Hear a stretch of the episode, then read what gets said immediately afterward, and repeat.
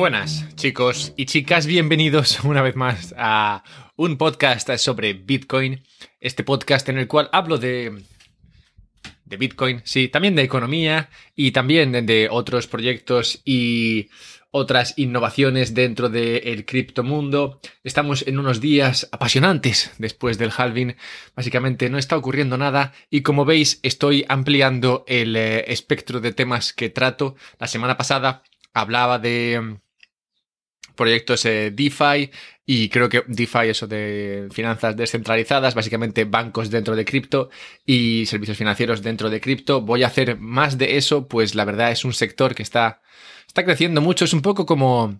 Es un poco como las ICOs, esos proyectos que, que no, la mitad, bueno, la mitad, que el 90% no valían para nada y nacieron en 2017.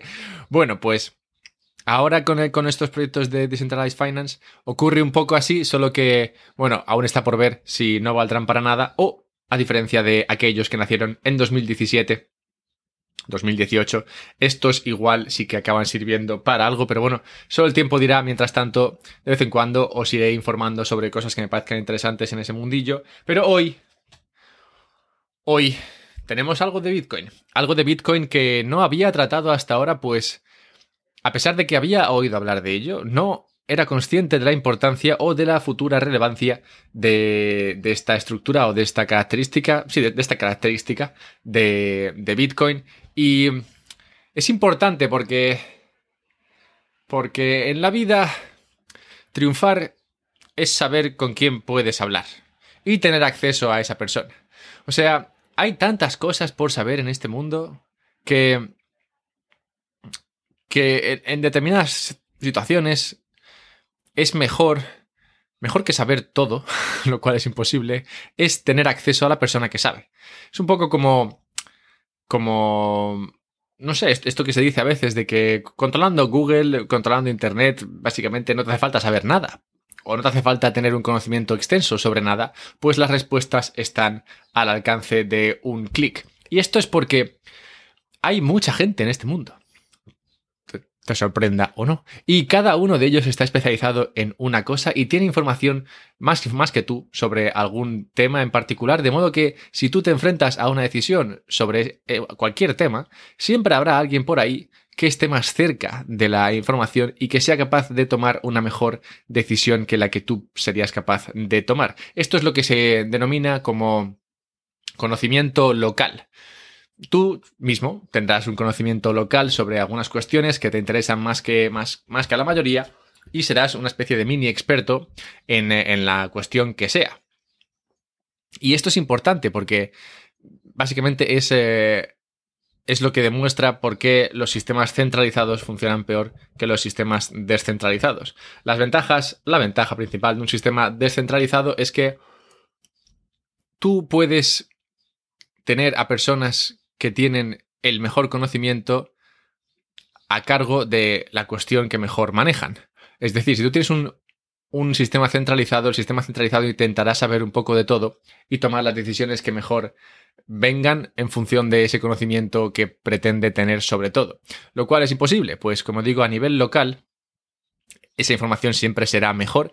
De modo que si tú tienes un sistema descentralizado en el cual se toman las decisiones que parecen mejores de acuerdo a ese conocimiento local que cada uno toma a su nivel o en su región, entonces al final, a la larga y, en, en, eh, eh, general, esas decisiones siempre serán mejores.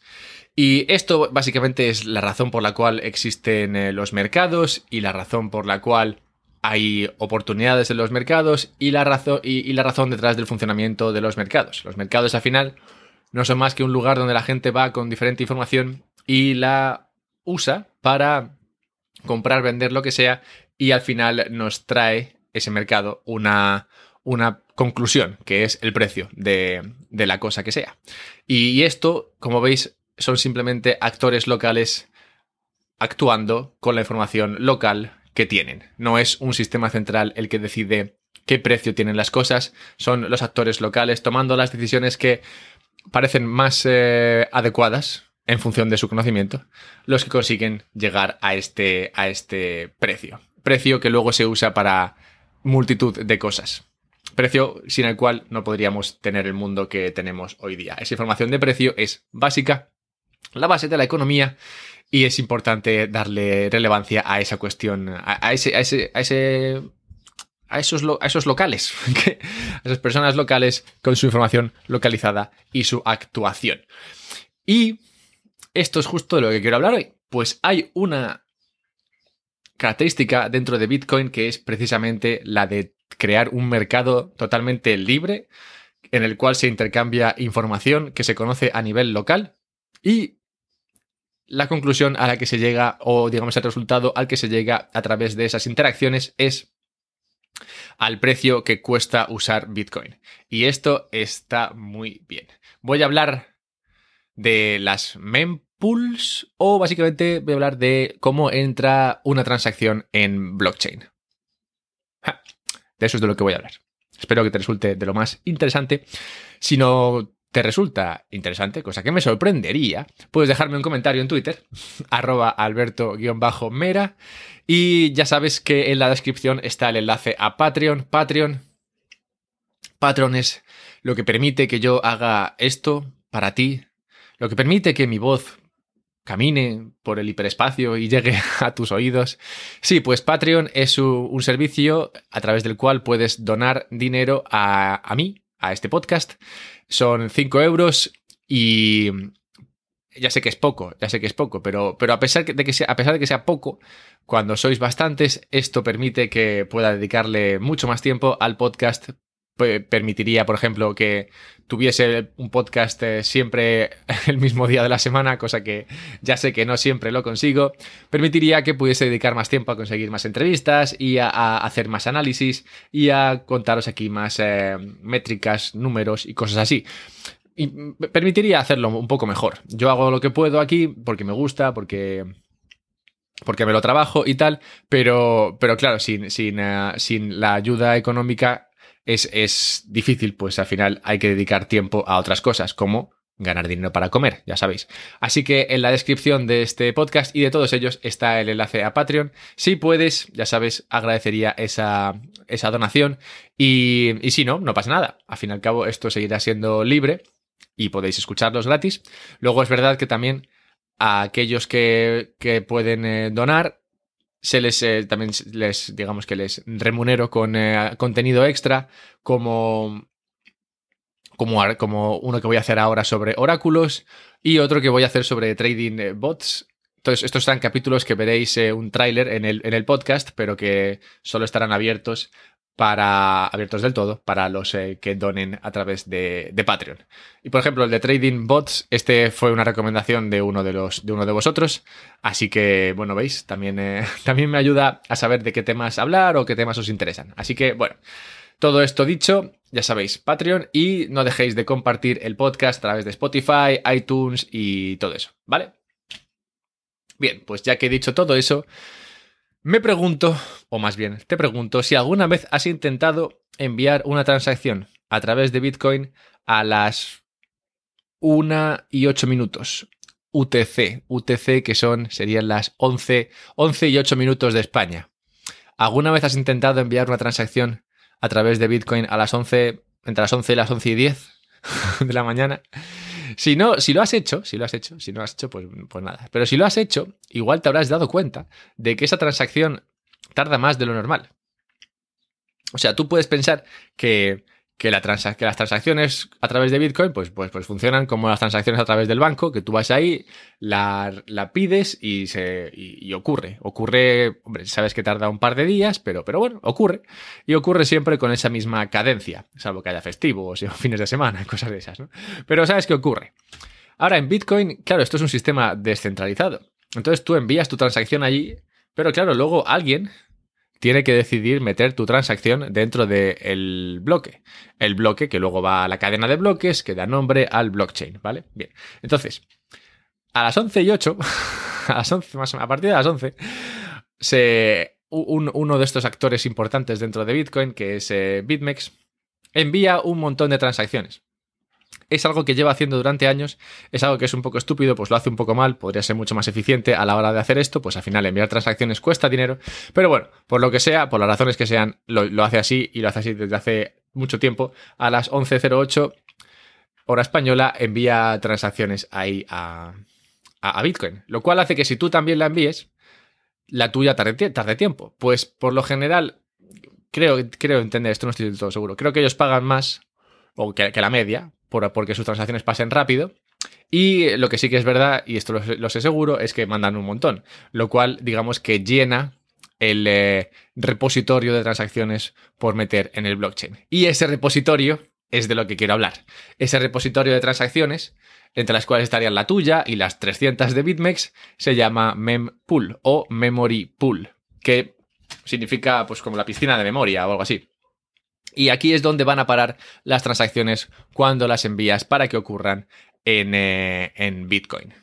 Bien, entonces esas transacciones forman, pues eso, su, piscina de, de, transacciones. Y eso lo podrías ver con un, con un nodo. Si tienes un nodo de Bitcoin, podrías ver esas transacciones que están ahí esperando para ser, eh, para ser metidas en un, en un bloque. ¿Quién decide qué transacciones se meten en un bloque? Bueno, lo decide el minero que mina el bloque. El que gana, digamos, el, el que sí, el que vence a la competencia a la hora de conseguir minar el siguiente bloque, tiene acceso al mempool, claro que sí, pues es un nodo como, como el que puedes tener tú en casa, y, decide de esa, de esa mempool, decide qué transacciones meter. Y lo decide, bueno, en base a lo que más le compense. Lo decide en base a cuántas transacciones existen ahí que pueda meter en cuestión de tamaño. Las transacciones se miden en bytes eh, de tamaño y luego también en función de cuánto estén pagando. Por lo general, lo lógico es que si una transacción pesa lo mismo que otra y paga más, la transacción que paga más, cosa que tú puedes decidir cuando envías la transacción, la transacción que paga más pasa antes. O sea, es bueno, pues como, como es lógico y como veremos. Lo interesante de este, de este mempool, de este memory pool, es que no hay un solo memory pool. Porque si hubiese un solo memory pool sería un poco extraño, ¿no?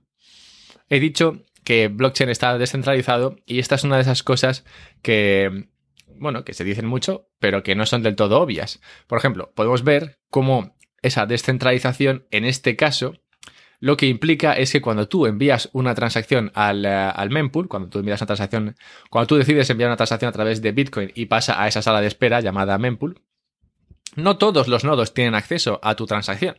Pues cuando tu transacción sale, llega a algunos nodos que estén cerca de ti, pero esos nodos son eso, unos que están, unos que son parte de la cadena, son parte, digamos, de, perdón, de la cadena, de la red, pero no, no son toda la red. Luego esos nodos que están conectados a otros nodos informarán a, esos otros nodos de tu transacción. Y entonces esa transacción tuya ya no estará solamente en el memory pool, en el mempool de esos nodos cercanos, sino que estará también dentro de, esos otros nodos a los cuales tiene acceso esos primeros nodos. Y luego cuando ya tu transacción está en varios eh, nodos, se, llega, llega a otros nodos y luego llega a otros nodos, hasta que al final, pasadas unos han pasado un rato, está en todos los nodos. Pero veis cómo lo que quiero, lo que quiero mostrar aquí es cómo mostrar de forma auditiva, mostrar cómo, cómo, ocurre esa transacción, cómo ocurre esa, esa, transacción de información. Tú envías esa transacción para, para, que ocurra dentro de Bitcoin, pero no todo el mundo tiene acceso, pues esto no es como meter una una información en una, en una célula, en una, sí, en una celda de Excel. Esto es, bueno, tú enviar tu transacción allí para que entre dentro de unos mempools que estén en los nodos cercanos, pero claro, eso no implica que todos los, todos los nodos tengan acceso a ella. Para que tengan acceso a ella, esos primeros nodos tendrán que darle esa información a los otros nodos.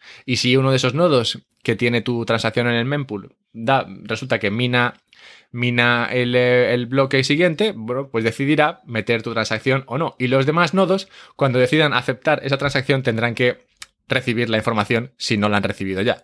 ¿A qué me refiero? Me refiero a que si, si tú eres un nodo que a quien, a quien no le ha llegado todavía la información de tu, de tu transacción, pero tu transacción ya se ha minado en un bloque, bueno, ese nodo querrá ver esa información de dónde viene, pues querrá validar que esa transacción es, eh, buena. Pues eh, esto, esto, es todo lo que ocurre cuando tu transacción pasa, pasa a, un, eh, a un bloque de Bitcoin. Para que veáis que no es, no, sé, no es magia, tampoco es extraño, es simplemente un sistema, como, como puede ser cualquier otro, pero es un sistema distribuido.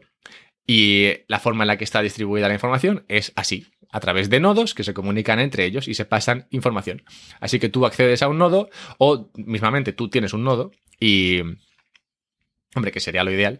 Y entonces mandas, tu transacción a través de tu nodo y luego tu nodo ya se va comunicando con otros hasta que tu, transacción está en todos los nodos y posiblemente ya esté también en un, en un bloque. Salvo que bueno, le hayas puesto muy, muy, muy bajas comisiones, pero bueno, de eso hablaremos ahora.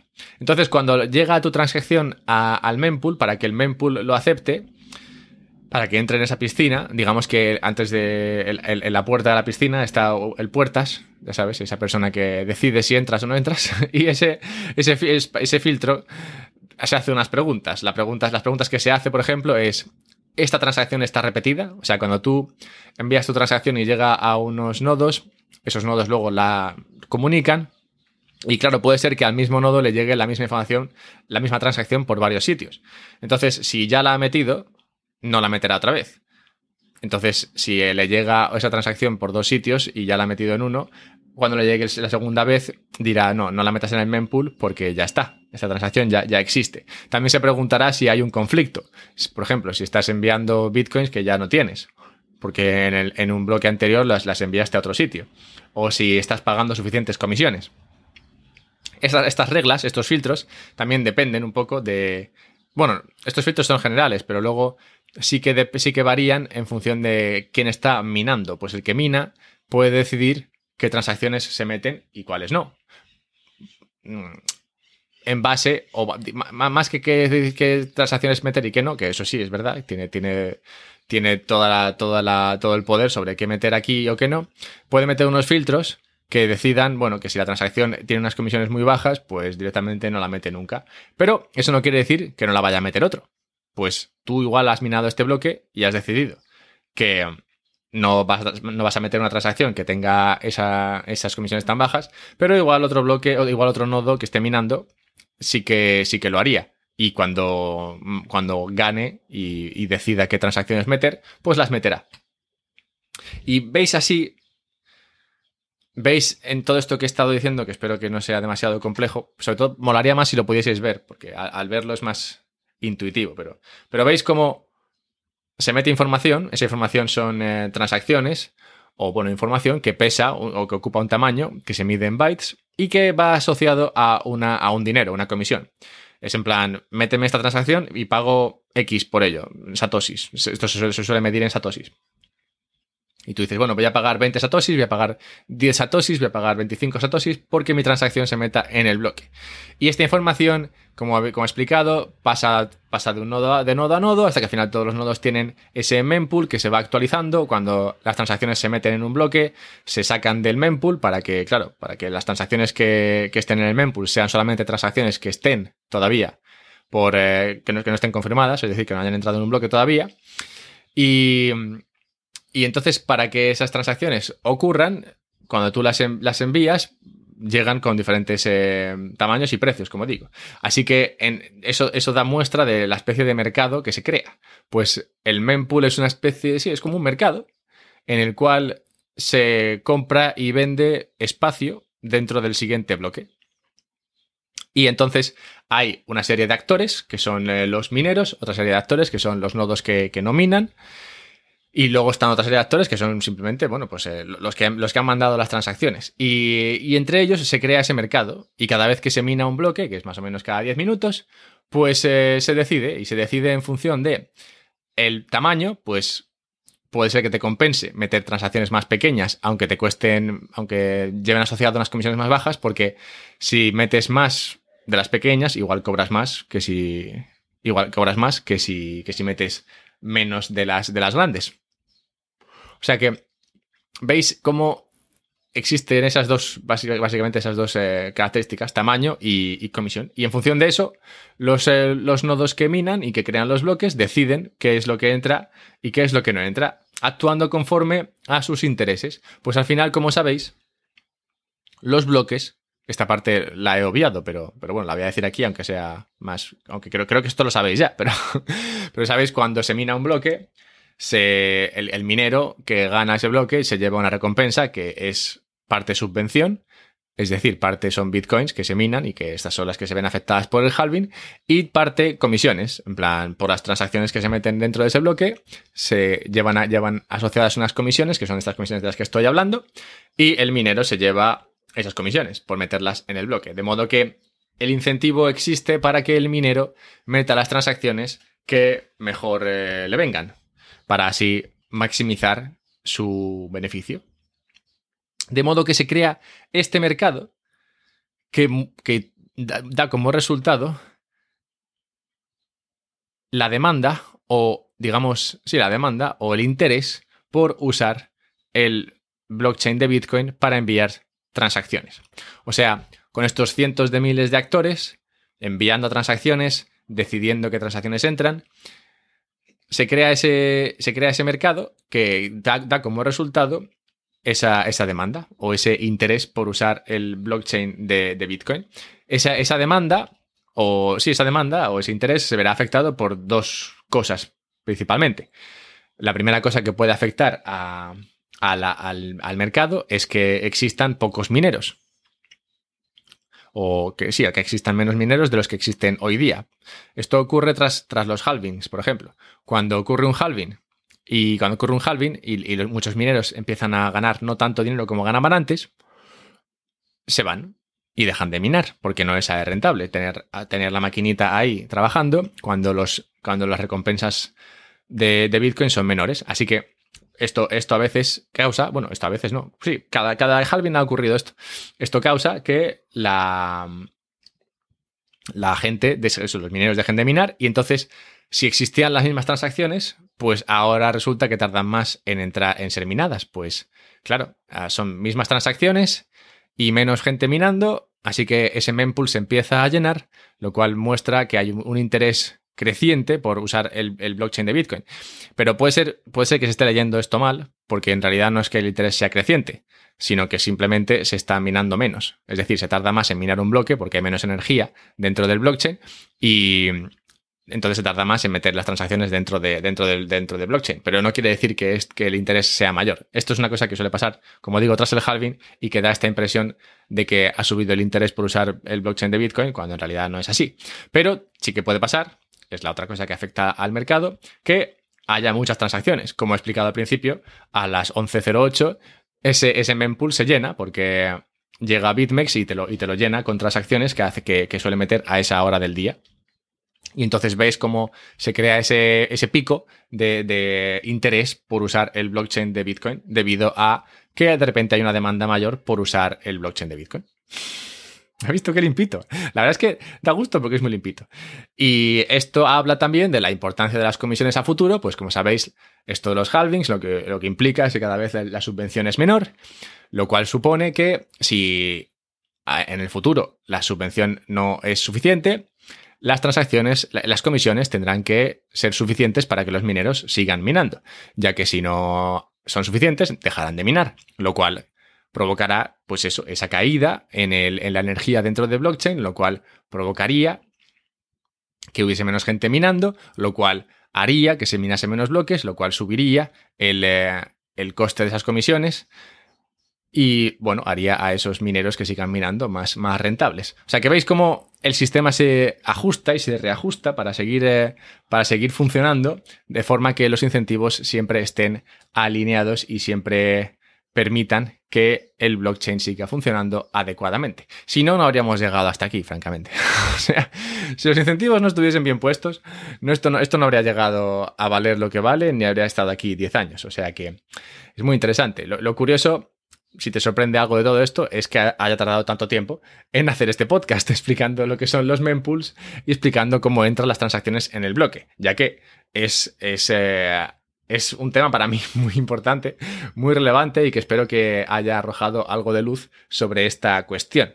Al final, el resultado de todo esto, como he dicho, es ese mercado perfecto, ya que no se ve influenciado por nada, en el cual, bueno, influenciado sí por todos los actores, pero me refiero que, que no hay... No hay tarifas, no hay controles, es un mercado libre y perfecto en ese sentido, que los actores actúan de acuerdo a sus intereses y no se ven eh, y, no se ven afectados por eh, ningún, eh, ninguna entidad ajena o externa.